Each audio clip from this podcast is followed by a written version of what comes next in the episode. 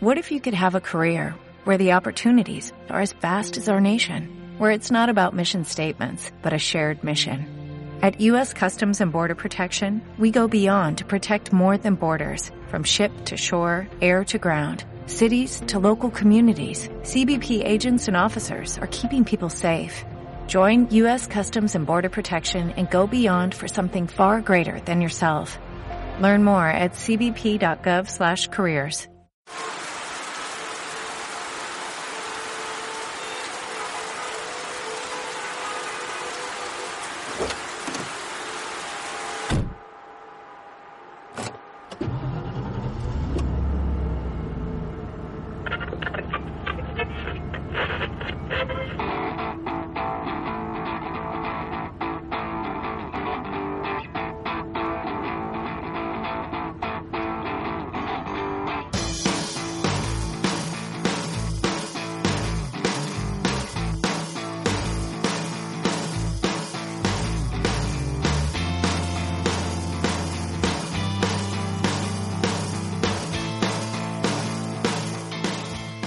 Hola a todos, bienvenidos a un nuevo capítulo express de Pildoricas Digitales. Sí, ya lo sé, con un poquito de retraso, pero bueno, todo lo bueno se hace esperar.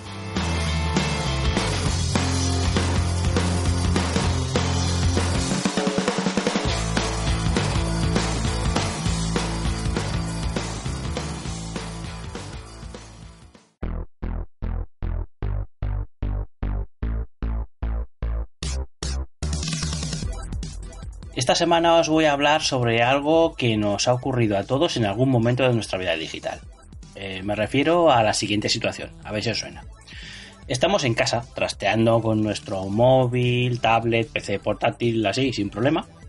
Nos vamos a otra parte de la casa o lugar random donde nos encontremos y perdemos la conexión o se degrada de tal manera que es imposible hacer nada en Internet.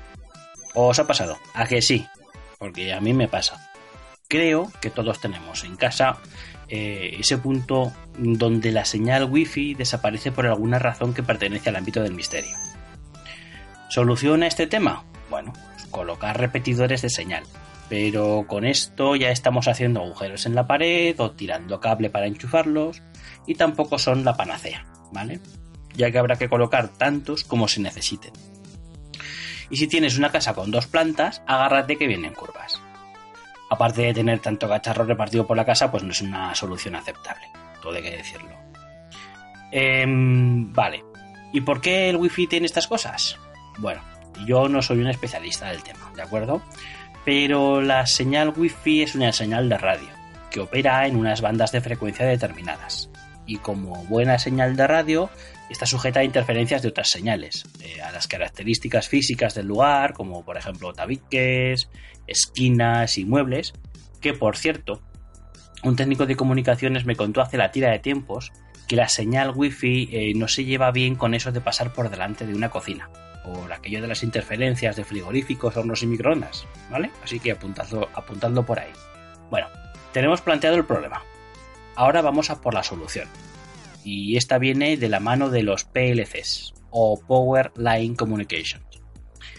La idea general de esta tecnología se basa en usar el cableado eléctrico de la casa o lugar random donde estemos eh, para enviar las señales de comunicaciones informáticas.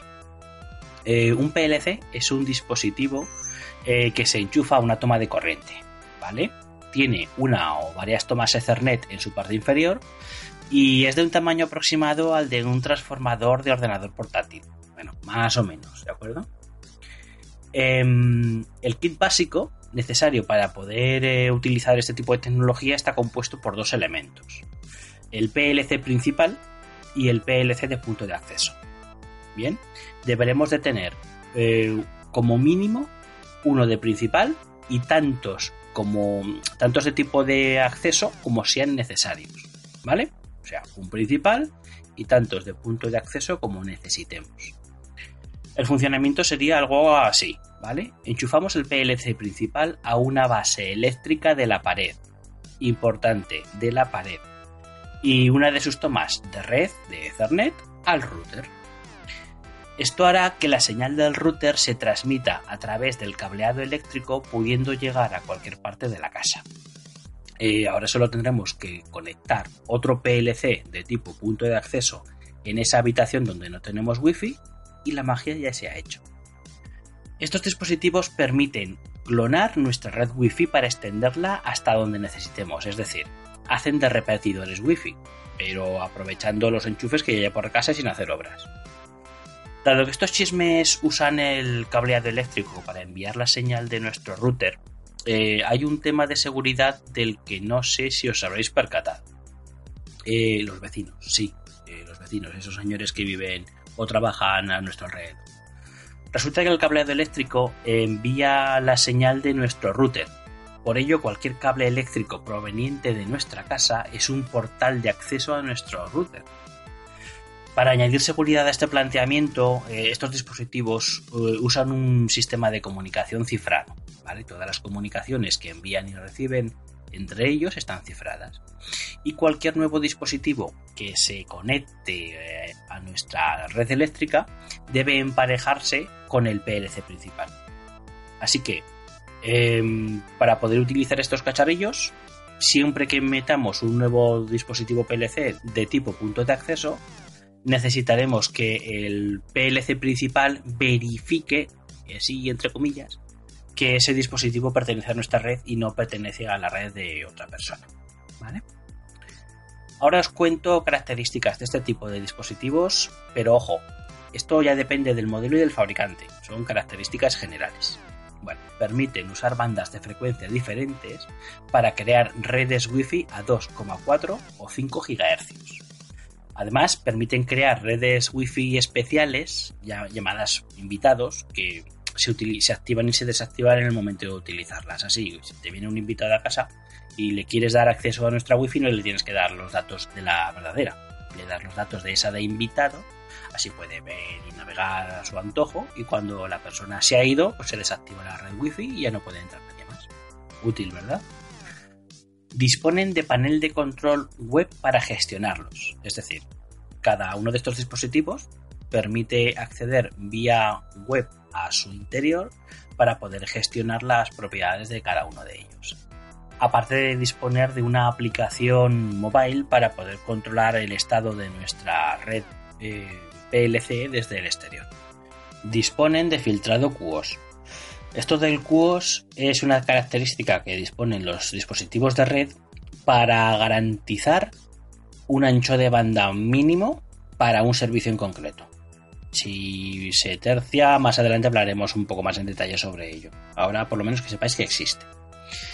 Em, una recomendación que hacen los fabricantes es que eh, enchufemos siempre estos tipos de dispositivos a un enchufe de pared y no directamente a una regleta. Y esto es porque eh, si lo hacemos, si lo conectamos directamente a una regleta, nos comentan que puede bajar el rendimiento del dispositivo. Entonces, conectadlo siempre a un enchufe de pared y sobre la base que tiene el propio dispositivo ya podéis enchufar ahí una regleta o lo que se tercie. ¿Vale? Pero el dispositivo conectado directamente contra, contra la base de la pared.